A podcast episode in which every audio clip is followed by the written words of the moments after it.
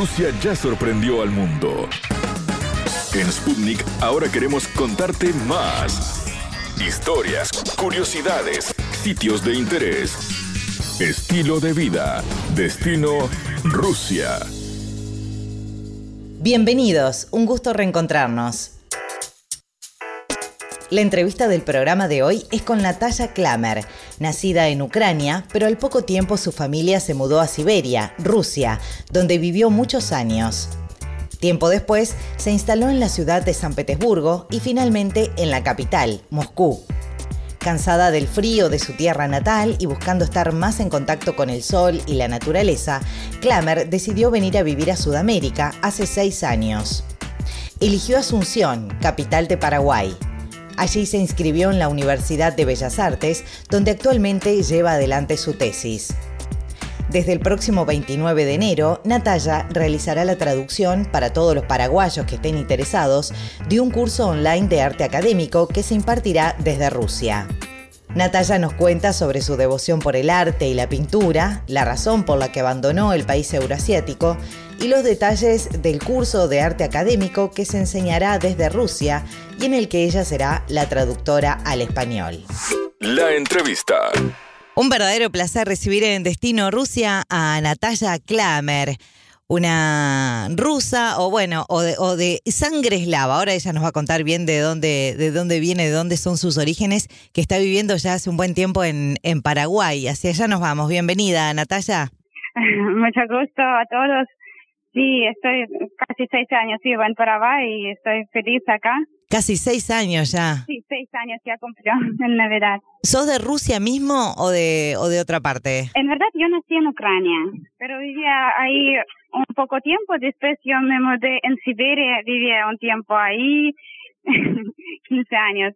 Después nosotros otra vez mudamos en San Petersburgo y después un tiempo yo vivía en Moscú. Entonces muchas veces yo hice mudanzas, pero al final llegué en Paraguay y estoy agradecida por la oportunidad de vivir en este país. ¿Llegaste en qué, en qué año a Paraguay? Y justamente hace seis años yo llegué en tiempo, en la 24 de, eh, de diciembre, sí. cuando Navidad. Y sí, recuerdo que estaba todo cerrado, había muchas bombas, pero desde el primer día me gustó estar acá. O sea que en 2016 por ahí, bien, perfecto. Sí, entonces así yo confundo a veces con años, pero sí. Natalia, ¿y, qué te trajo a, irte de, de, tu país? ¿Por qué fue que dejaste tus tierras para venirte a, Latinoamérica y a Paraguay? Y parece que estaba cansado de frío y quería calentarme ahora tengo oportunidad de calentar. Te fuiste de extremo a extremo, o sea, del frío tremendo de Siberia al, al calor intenso de Paraguay. Sí, ahora justamente como 45 grados tenemos temperatura y dos semanas va a durar. ¿Vives en Asunción mismo? Sí, y igual eh, me gusta más calor. Sí, preferís el calor, bien. También como pasé muchos años en Rusia y ahora cuando veo una palma mi ánimo se mejore porque, no sé, me gusta cuando está todo verde. Claro. Y eh, creo que el sol da mucha energía a personas. Entiendo, sí, sí. Como que querías ver un poco más de, de calor, de sol. Eh, es que en Siberia, ¿cuánto tiempo hace frío? Mucho, ¿no? Es casi todo el año hace frío. Sí, es, es como muy largo nuestro invierno en Siberia. Claro. Porque dura como siete meses pero impresionante cuando esperan primavera. Es una también grande alegría cuando viene primavera. hay algunos sabores que hay en el aire, no sé. ¿Por qué elegiste Paraguay? ¿O, se dio por, por circunstancias de la vida? Voy a estar en Paraguay, en verdad vine por un... No sabía si me voy a quedarme acá o no, pero como vine y desde el primer tiempo yo empecé a estudiar en la Universidad de Bellas Artes. Todavía no, yo no sabía hablar termino ahora Bellas Artes, el último año yo tengo ahora eh, para escribir mi tesis. Mira. También estoy enseñando y entonces, no sé, todo lo que pasa en nuestra vida es por algo. Empezaste a hacer Bellas Artes y, mm, y bueno, un poco hablábamos antes de la nota de, de, que se viene un evento importante en cuanto a lo que tiene que ver con el arte ahí en Paraguay y que une Paraguay con Rusia. Contame un poquito. Sí, es en verdad algo para mí que yo estoy muy emocionada en este proyecto que ahora tratamos de realizar porque hace algunos años, eh, meses yo estaba en Rusia y estaba en un taller de arte académico.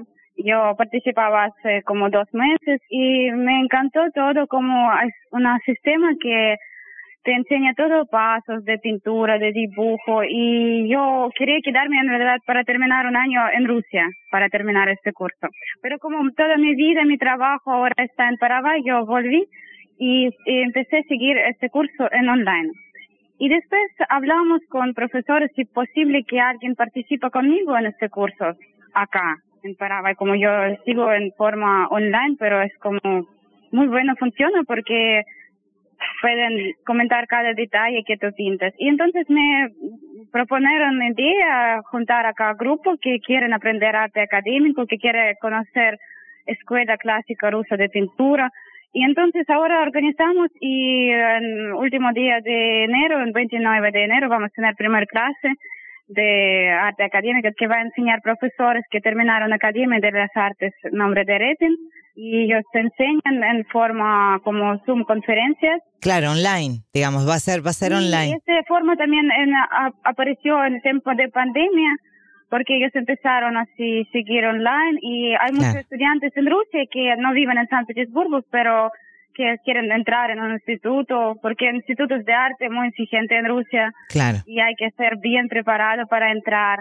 Natalia, ¿y tu rol cuál es? ¿Vos sos la coordinadora del curso? ¿Te encargas de, de acaparar gente para que, para que hagan el curso? ¿Cuál es tu rol? Yo voy a estar como traductora.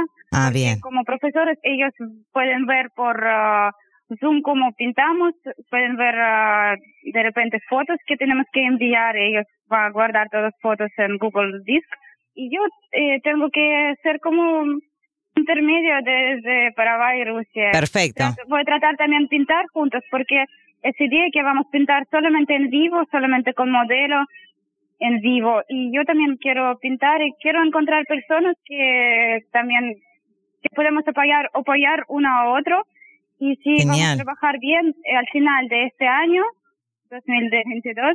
Profesores pueden venir acá en Paraguay y acá es un sueño, pero ellos pueden organizar acá un curso intensivo que podemos invitar a todos los, que quieren y vamos a trabajar bien dos semanas y organizamos exposición. ¿Cómo es la escuela? ¿Cómo se llama la escuela? Me dijiste la la escuela donde enseñan este arte académico? La escuela es como Tut se llama en ruso, pero para traducir en español se llama Aquí está arte. Bien.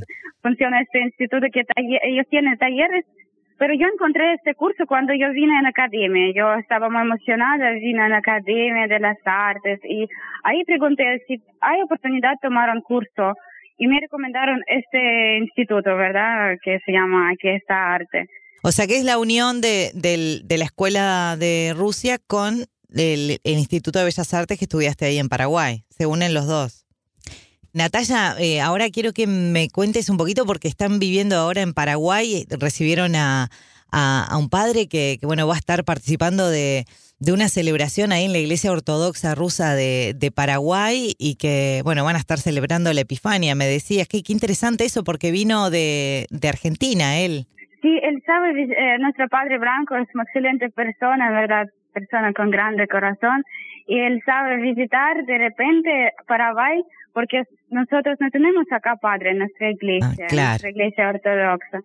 Y él hace una larga distancia en su coche para venir para algunas fiestas principales y estar con nosotros. Y para nosotros, para todos, gente de, Rusia, para nuestra comunidad es ah, algo muy importante que sí es Espectacular. Cuando padre también puede decirte algo en situación complicada. ¿Cuántas iglesias hay eh, ortodoxas ahí en Paraguay? ¿Hay una sola?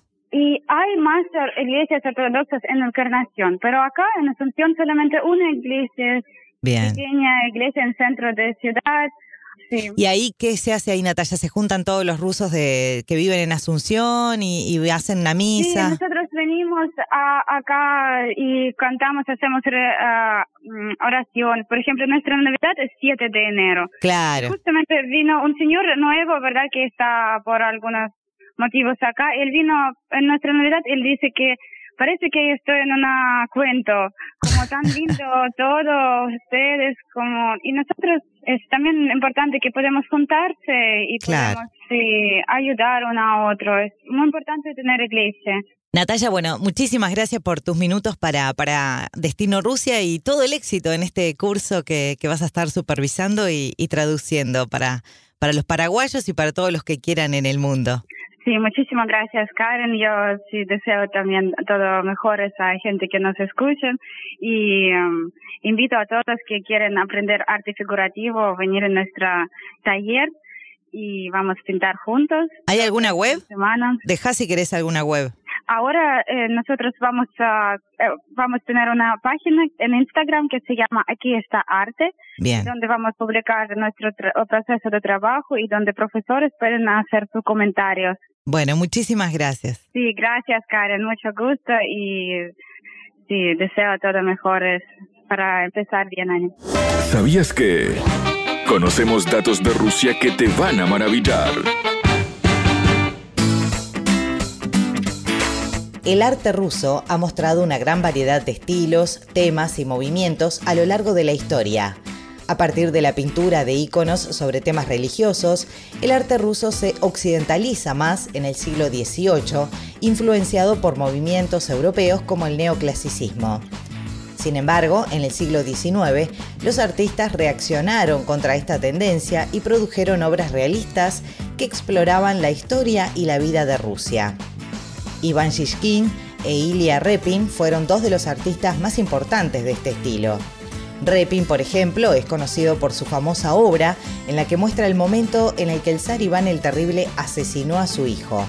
Aunque durante el periodo de la Unión Soviética hubo un regreso al arte conservador en el estilo realista socialista, una fuerte tendencia inconformista se desarrolló y continúa en la era post-soviética.